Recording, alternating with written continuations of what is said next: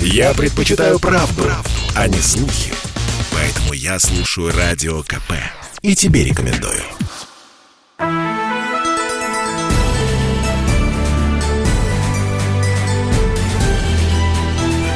Народный адвокат.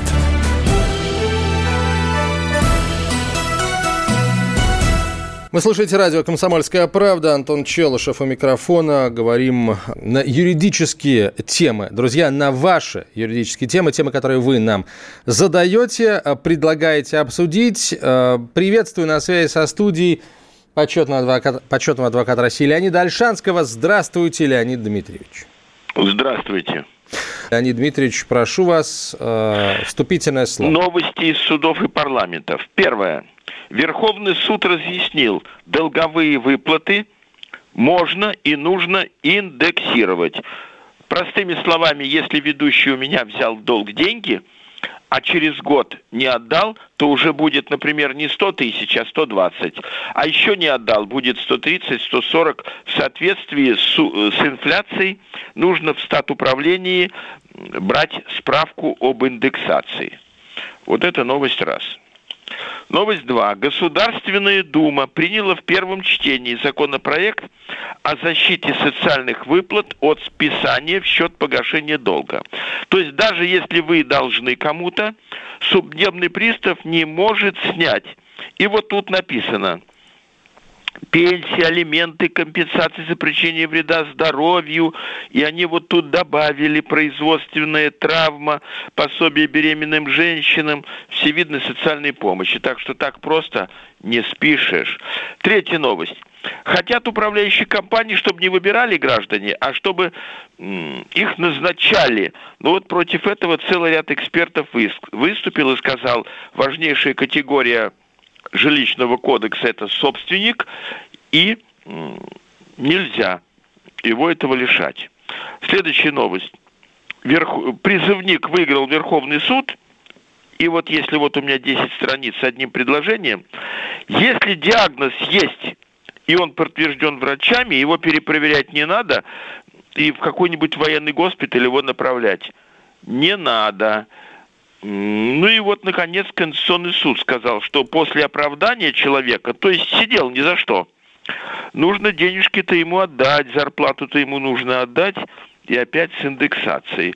Ну вот ведущий долго говорить не даст, вот пока так, а дальше Леонид будем Ильич, смотреть. А что, только зарплату, а как же там моральный ущерб, или это уже отдельный иск?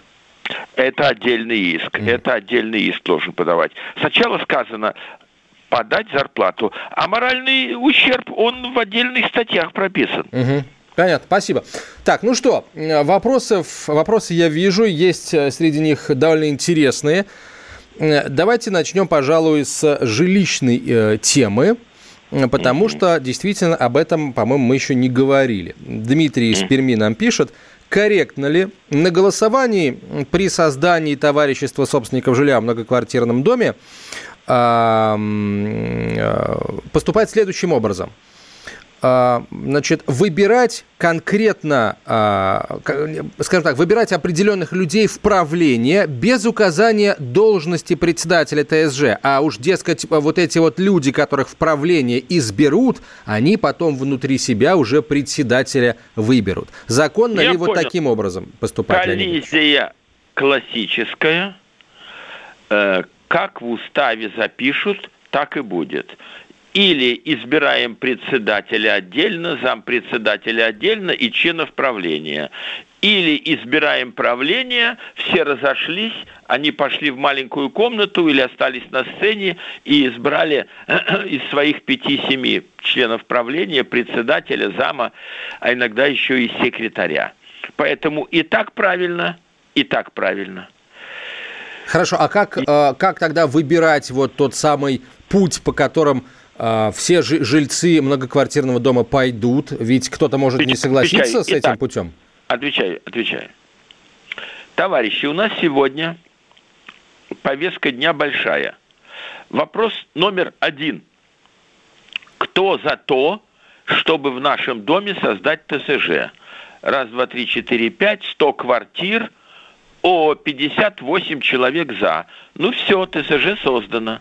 Вопрос номер два. Мы раздавали заранее. О принятии устава. Кто за устав?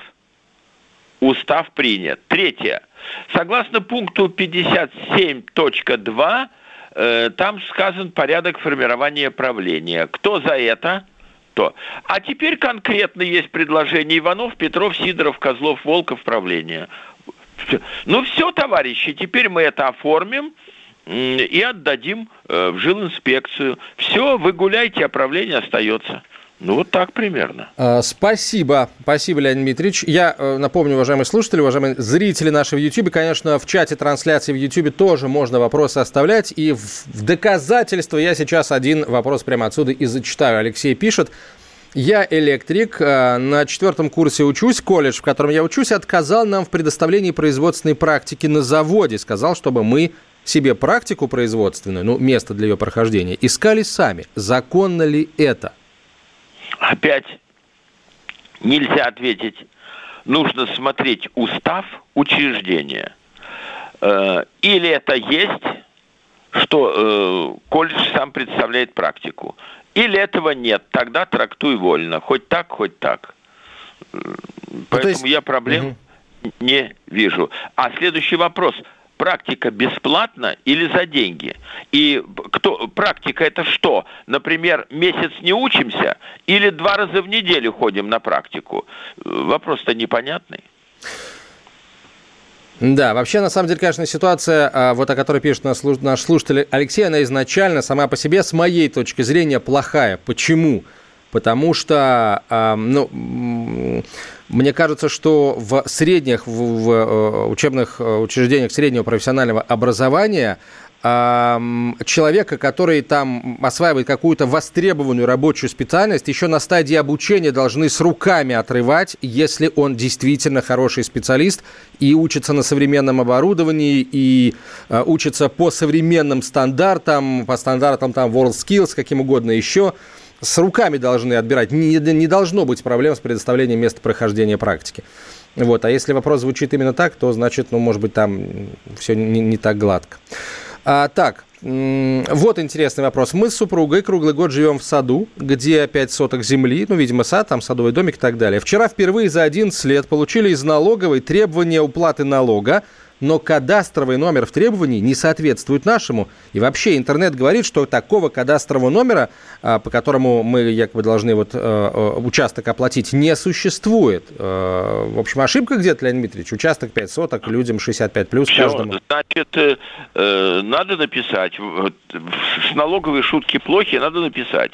Возникла ошибка, вы требуете за участок с кадастровым номером таким, таким, таким, там 10 цифр, а наш участок имеет кардинальный иной номер. Просим разобраться. Угу. Все. Но от налоговой скрываться нельзя. Э, там гигантские деньги настучат, и пени, и штрафы, и черти что. Ну, особенно вот в том случае, если тут, ну, действительно, скорее всего, ошибка, плюс, опять же, какой налог, если 5 соток всего, так что... А, а тут нужно понять, ведь президент сказал 6 соток, да. не более, пенсионер освобождается. Так точно. На ком участок висит? На... Может быть, бабушку найдете, Леонид Дмитриевич, перепишите. обоим, простите, что перебиваю, обоим слушателям, которые прислали этот вопрос, 65 плюс, то есть возраст пенсионный. Все в порядке. Минуточку, в тогда надо еще приложить ксерокопию пенсионного удостоверения и написать, угу. кроме того, просим учесть, что мы пенсионеры, прилагаем копию пенсионного удостоверения. И дальше, в любом случае просим прислать подробный ответ. Вот, кстати, еще один интересный вопрос из YouTube. Э, Нина пишет, нашим, э, в нашем многоквартирном доме мы платим старшему по дому ежемесячно по 50 рублей, ну, с квартиры. Это решение принято Понятно. на общем собрании. Понятно, да, сумма небольшая, подъемная и так далее. Но некоторые не платят намеренно. И того, э, как бы с их квартир накопился долг. И вопрос, как вы понимаете, Леонид Ильич, можно ли взыскать этот долг? Управляющая компания сказала, что они здесь ни при чем. Они здесь ни при чем, это люди решили самостоятельно, взыскать нельзя, это добрая воля граждан. Все, поэтому у него зарплата будет, например, если в доме 100 квартир, не 50 умножить на 100, не 5 тысяч рублей, а 50 умножить на 75, допустим. И то это, это редкий случай, когда платят. В основном люди работают на общественных началах. Да уж, а, согласен, Леонид Дмитриевич. Вот, пожалуй, вопрос. Так, а, я тогда, Леонид Вячеславович, с позволения его задам в этой части эфира, а ответить вам уже доведется в следующей, но доведется.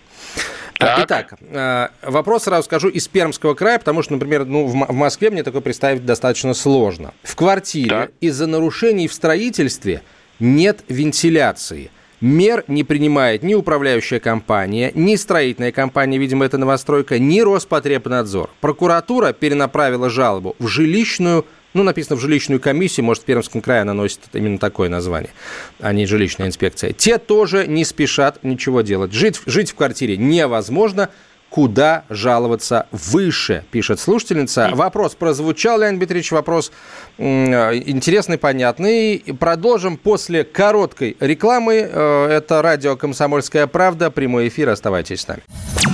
Послушай, дядя, Радио КП. Ведь недаром я его слушаю. И тебе рекомендую.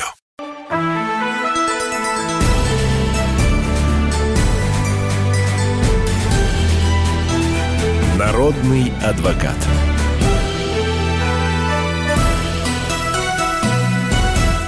Радио «Комсомольская правда». Прямой эфир продолжается. Антон Челышев у микрофона, Леонид Альшанский на связи со студией. Итак, Леонид Дмитриевич, квартира, судя по вопросу, по логике вопроса, это новостройка. Вентиляции в квартире нет из-за нарушений при строительстве. Мер не принимает ни управляющая компания, ни строительная компания, ни Роспотребнадзор. А жилищная инспекция тоже а, ничего делать не спешит, жить невозможно. Пермский край, оттуда вопрос, куда еще можно пожаловаться? Ну, во-первых, как говорится, лидер одной из партий, лох позорный. Вот мы с вами купили квартиру. Или по дружбе с кем-то, кто купил, зашли. Ну это же азбука. Выключатель включил, вы, а, свет горит. Холодная вода открыли, льется. Горячая, льется. Нажали кнопочку в туалете, ага, сливается. Газ, допустим, чикнули спичкой. Есть? Есть. Нету. Ну так и пишем, нету. Или там прочее. Вентиляция. Значит, дырки должны быть, вот это вот короб вентиляционный. Значит, теперь надо вопрос поделить. Или вентиляционный короб есть, но не дует. Допустим, кто-то заделал. Или его даже не поставили, что трудно поверить. Значит, тогда сколько бы этажей в доме не было, 10, 15, 20, сверху вниз все не продувает. Теперь, куда писать? Э, в два места. Жилинспекция, прокуратура, жилинспекция, прокуратура. Э, но они будут перекидывать, они скажут, это недоделки строителей, а э, управляющая компания скажет, нет, все вопросы в жилинспекцию. Поэтому писать, писать, писать, писать, писать. Но эта история надолго. А, то есть идти подавать на кого-то в суд, вы полагаете, смысла нет? Тут очень тяжело найти ответчика. Кто ответчик? Жилинспекция, управляющая компания или э, управляющая компания скажет, мы обслуживаем дом. А если его сдали с недоделками, к нам какие претензии? А управляющая Значит... компания должна, а, скажем, а, когда принимает дом в управление, она подписывает какие-то документы о том, что они, в общем, берут на себя всю ответственность, потому что дом полностью Нет, соответствует проекту. подписывает документы каждый собственник. Я оплатил акт приема передачи квартиры. Там написано, квартиру принял, претензий по всем коммуникациям, по всем угу. элементам снабжения квартиры чем угодно не имею. Скажет гражданин, вы проверяли? Вот. Угу. Еще раз говорю, на, на, они скажут, мы же не строим дом. Вот если, например, кран течет, вот тогда к нам, давайте, время прошло, давайте прокладочку заменим. Очень тяжелый вопрос, он надолго.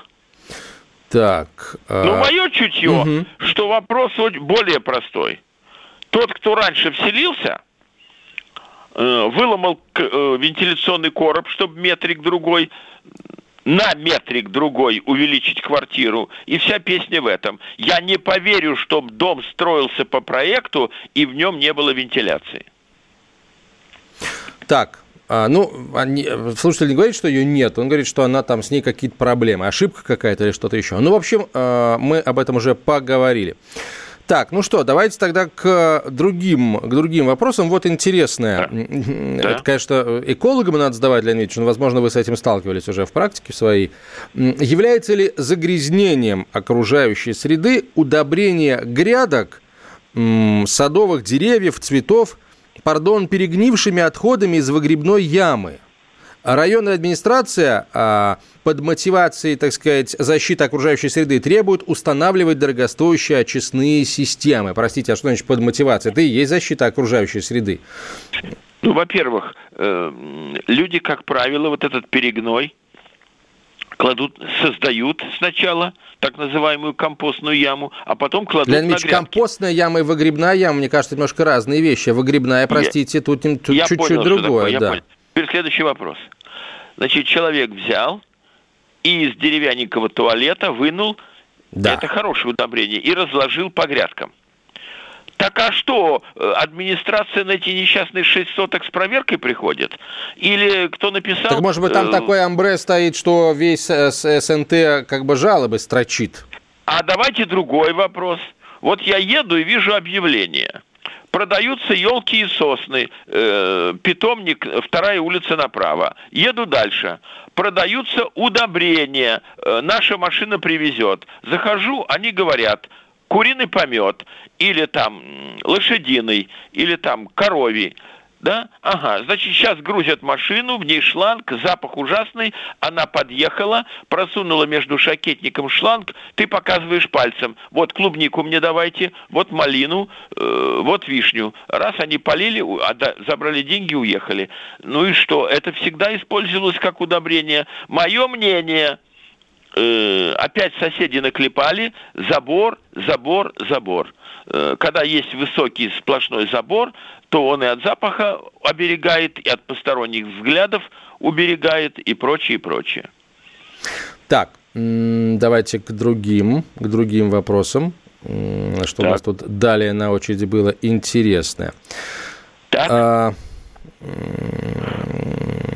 так, про да, выгребную яму, все, мы об этом а, поговорили. СНТ располагается в черте города. Рядом компактно около 10 таких же садов а, разместились. А. Трансформатор, питающий сады, находится вне пределах, э, не пределах Понятно. садов.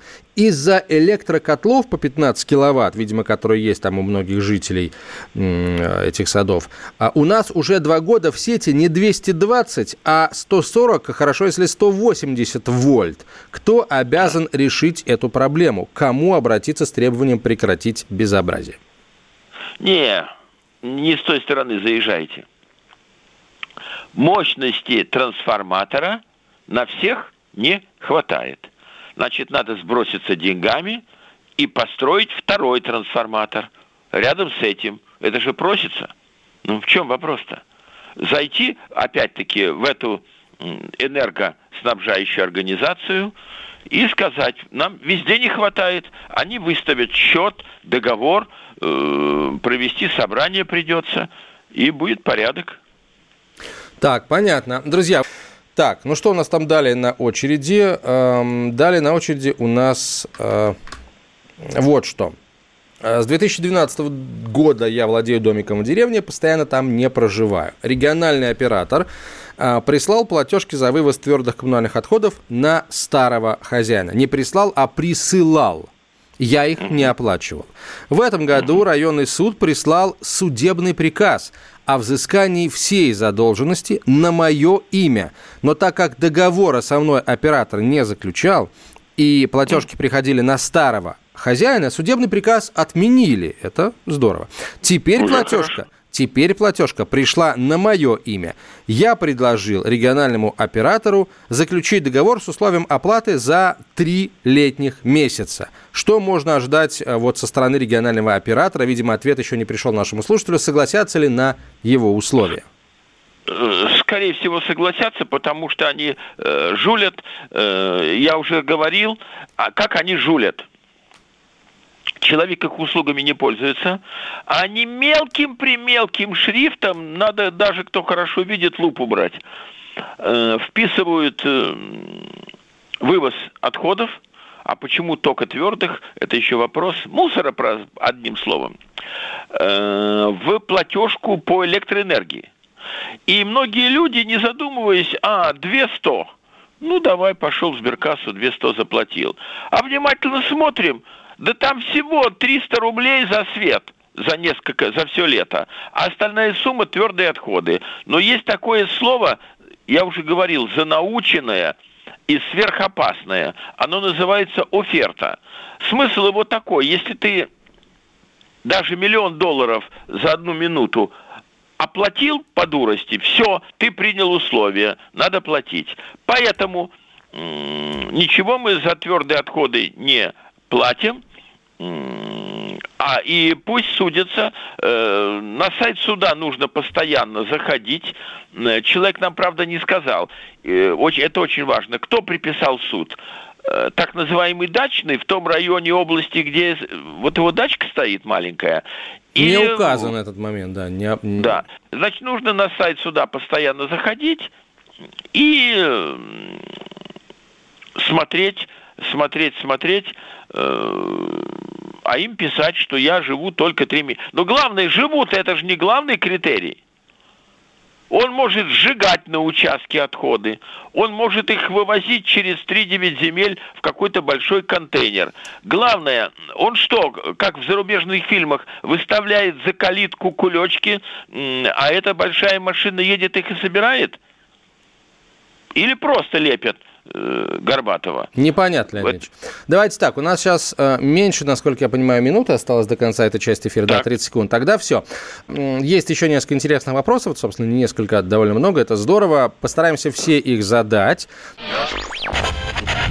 Попов изобрел радио, чтобы люди слушали комсомольскую правду. Я слушаю радио КП и тебе рекомендую.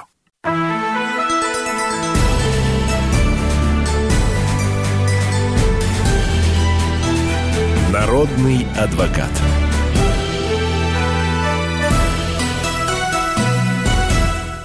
Леонид Дмитриевич, э, Леонид Альшанский да. на связи со студией, почетный адвокат России. Леонид Дмитриевич, э, вот вопрос, да. с которого я бы хотел сейчас начать. Так. В 2014 году, пишет Екатерина, еще при жизни мужа я отказалась от своего права на участие в приватизации. И муж передал право собственности на сына. Ну, то есть, видимо, квартира была приватизирована и передана сыну по договору дарения. В 2016 году мужа не стало, в 2019 году сын женился, и все изменилось. Он постоянно скандалит, выгоняет.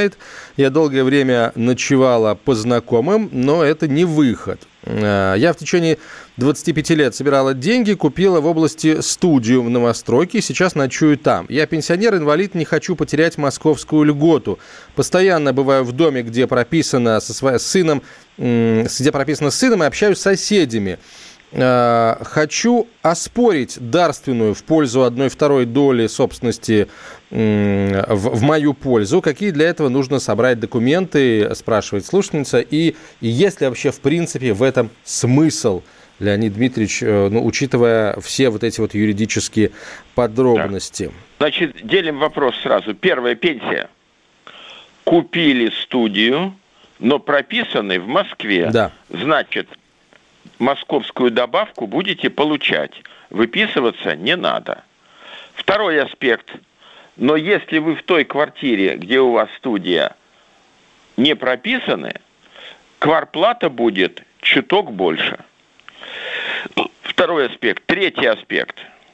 Никто сумасшедшим не признан, поэтому то, что вы сначала отказались от приватизации в пользу мужа, а муж подарил сыну, давно время прошло, ничего не получится.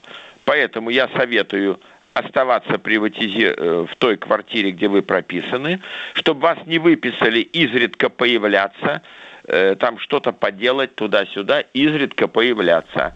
Заходить к соседям, чтобы все видели, что вы там. Например, зайти к врачу в поликлинику, у меня давление подскочило. Э, вот такой средний вариант, больше я ничего не вижу. А, так. Ну что ж, давайте к другим. Спасибо, Леонид Ильич, спасибо. А, к другим вопросам. Нам тут пишут веселые белорусы. Вот, э, всякие глупости. Ну да ладно. Давайте э, вот, вот о чем поговорим. А, слушательница, которая, или слушатель, который спрашивал по поводу выгребных ям и их содержимого, и то, что, в общем, администрация заставляет ликвидировать ямы выгребные, на их месте ставит очистные системы. А, извините, а может ли администрация, имеет ли право администрация требовать устанавливать такие вот очистные системы, спрашивает слушатель. Нет, на каждом участке не может требовать. Угу. Но а, тут, видимо, немножко надо по-другому, на, наверное, заходить. Администрация имеет право, ну, может быть, даже не администрация, а другие органы власти имеют право, а, и более того, это даже в их обязанности входит, пресекать действительно какие-то загрязнения. А, например, выгребная яма, простите, и все зависит от того, что у вас в этой яме, какие там грунты. Может быть, у вас там диффузное загрязнение э, вод идет грунтовых. И эксперты, конечно, это легко определят. Поэтому э, вот от этого надо плясать. так, ну что, давайте к к другим да, вопросам. Коллекторское агентство заключило с банком X договор уступки прав требования. Это было в 2019 году. Как это агентство может подать исковое заявление в суд? По просроченному кредитному договору этому банку, договор просрочен аж в 2007 году. Банк иск принял, назначил судебное заседание. Почему здесь не действует срок исковой давности три года? Спрашивает Игорь из Ростова-на-Дону. А кто сказал, что он не действует? Э, иск подан, а вы должны э, написать, нанять адвоката, э, возражение на иск и первое написать, что просим применить срок исковой давности. Суд принимает любые иски, а дальше уже борьба умов в суде. Уже, уже хорошо, что вам двери не ломают, гадости на стенах в подъезде не пишут, там Иванов, Иванов жулик, там Петров ему должен и так далее. Э, надо грамотно сражаться. Мое мнение, что все у них не получится. Угу. Все не получится. Так, хорошо. Да. В 2010 году был взят кредит, частично не погашен, но ни судебного приказа, ни судебного разбирательства, ни исполнительного листа, в общем, нет до сих пор. Можно ли закрыть дело по кредиту по истечении срока давности? 10 лет уже прошло, так может быть и дела-то никакого нет? Нет, не получится. Там наоборот. Закрыть тут не получится, кредит не выплачен, значит, тикают пени и штрафы. Там гигантская сумма э, наползет. Иллюзий не стройте, надо этим вопросом заниматься нашему слушателю, который прислал вопрос о практике в среднем учебном заведении. Прислал ответ а, в YouTube же другой наш слушатель. Надо затребовать в учебном отделе колледжа учебный план по вашей специальности и рабочие программы. Если там прописаны часы на практику, а ее нет, надо жаловаться в Миноборнауки, ну или ну да, Миннауки и высшего ну, образования или Министерство просвещения. Да. Надо жаловаться только в одном случае, если вам это нужно. А если вам не нужно, поди плохо учишься и учишься на первом месте же диплом – Угу. Ну вот, слушатель уже, видимо, на руках у него был, на руках у него был устав, пишет, что в уставе нашего колледжа прописана практика на заводе от колледжа, она бесплатная, должна проходить две недели. Производственная практика – это обучение студентов работой на производстве, да, мы знаем. Ну вот вы сами, по, по большому счету, на вопрос и ответили. А, так, а, на каком расстоянии от чужого дома должен находиться соседний курятник? Это не СНТ, это деревня с дачными участками. Курятник почти у забора. Ну, ответ мы всегда говорили. Жилой дом 3 метра, э, курятник, сарай и прочая зараза 1 метр. Так, не, не, э, не ближе одного метра. Ну, понятно. Да.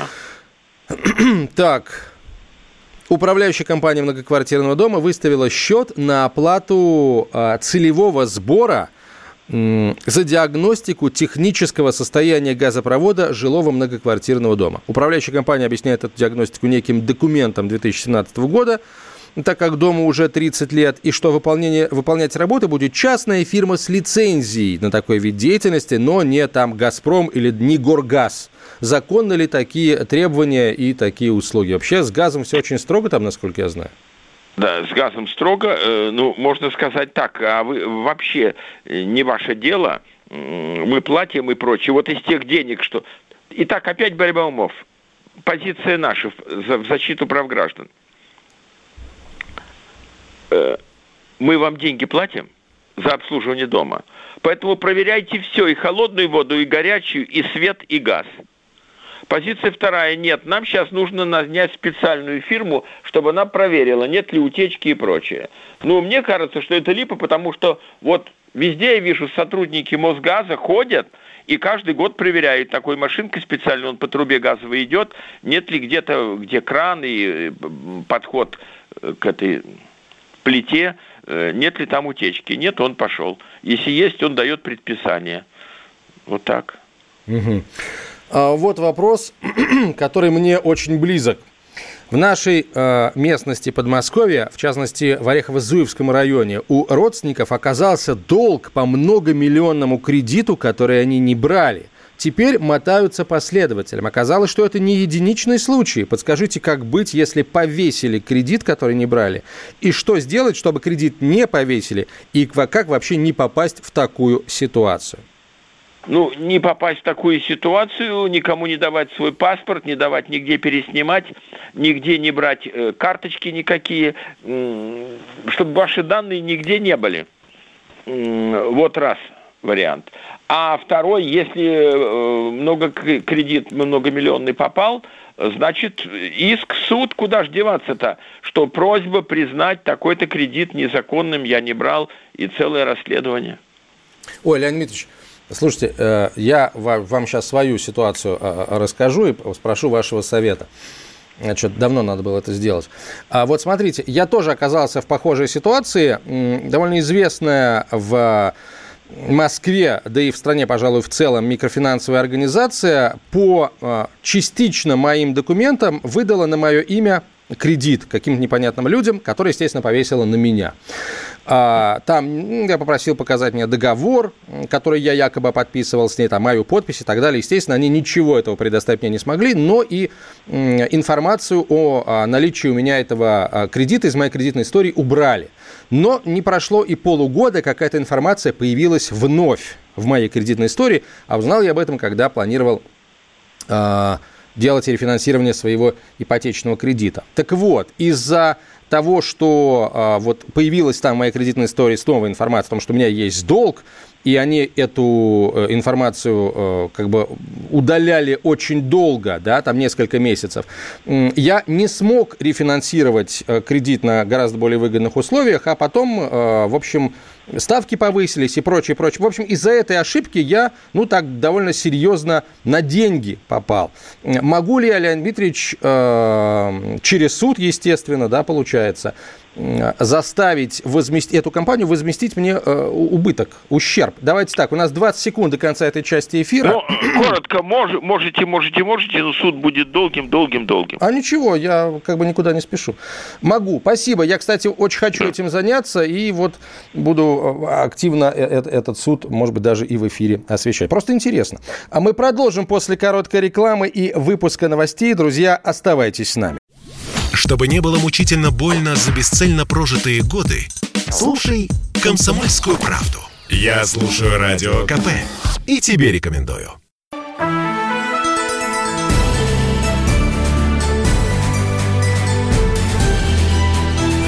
Народный адвокат.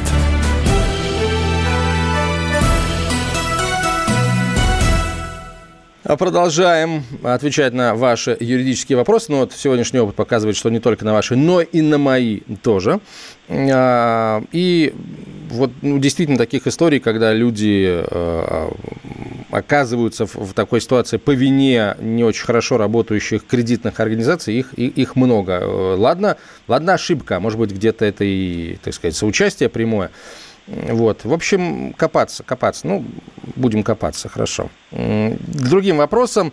К другим вопросам. Я заключил договор на строительные работы, сделал предоплату, внес предоплату 65 тысяч, но на следующий день он от работы отказался. Он, кстати, э, этот рабочий, у него статус индивидуального предпринимателя. И прислал угу. фальшивую квитанцию о возврате денег мне на карте, на карту. Я написал заявление в полицию, завели уголовное дело о мошенничестве. Прошло уже 4 месяца, но мошенника не задерживают.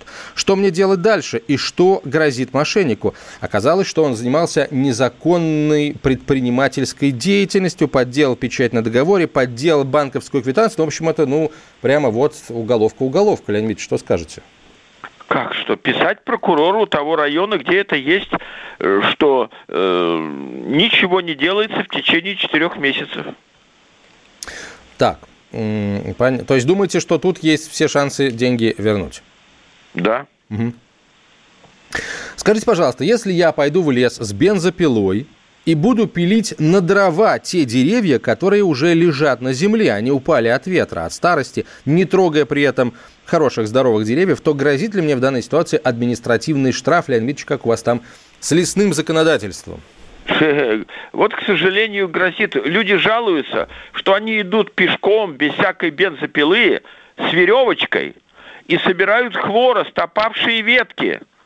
И как э, во времена Некрасова, поэта, э, значит, хворост увоз, и их ловят на опушке леса и дают им штраф. Хреноватое дело. Э, ну, короче, так, не попадетесь, проскочите. Мое мнение такое, что, во-первых, лес надо очищать, а если человек упавший распиливает и выносит, он очищает лес.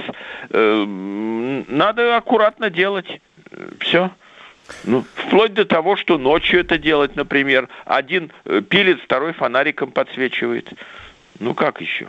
Лошадку, сейчас бензин э, туговато, лошадку возьмите, э, эту самую повозку. Э, вот. Ну, ну а потом, если что, скажем, что это, это костюмированное представление, мы разыгрывали стихотворение про лошадку, везущую хворосту воз, да, то есть это все да. Понятно а, как это называется-то? Это реконструкция, вот, это реконструкция по мотивам некрасовских произведений. А, Ростовская область, а, многоквартирный дом, а, четырехэтажный, над, над доме большая трещина. А, Ее, э, она видна из подъезда, но, видимо, изнутри. А, куда писать? Управляющая, в управляющую компанию или куда-то еще? Дом 30-х годов постройки да не колышет. Дом должен быть в нужном состоянии. Поэтому в жилинспекцию раз, губернатору два, э, прокурору три. Что это за безобразие, трещина?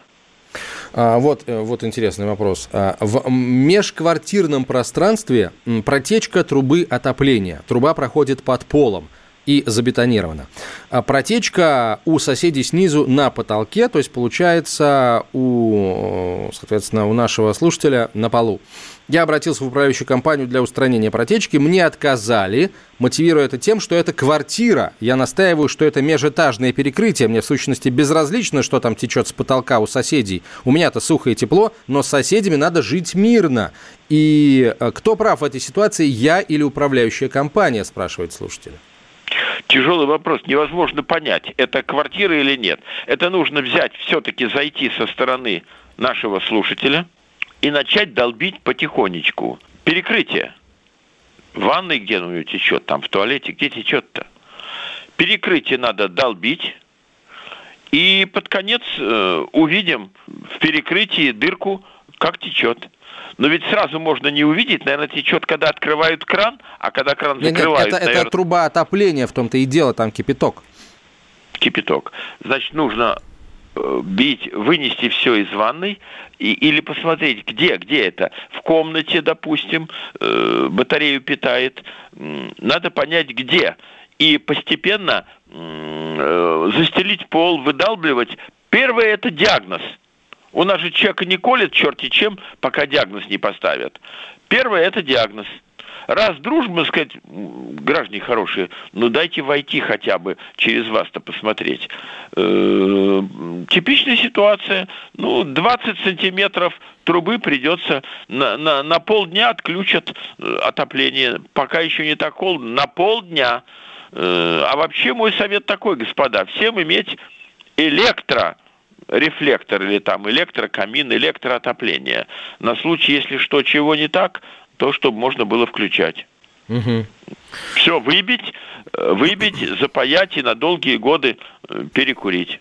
Ну, вообще, это э, странная позиция управляющей компании, типа, это квартира, разбирайтесь сами, то если реально это есть протечка с кипятком... Позиция, это классическая позиция. Э, Мое мнение, придется платить небольшие деньги слесарям, чтобы долбить перекрытие. Да, вообще, конечно, трубы, которые проходят в межэтажных всяких разных перекрытиях, если только это не пластик, который не ржавеет, это, конечно, это... Ну, у пластика другой минус. Гвоздик попал и порвал его. Ну, Или если там, там бетон, простите, если она в бетоне, то гвоздик, гвоздику туда попасть будет очень сложно. Как же сложно, когда он идет сверху вниз. Ну, все.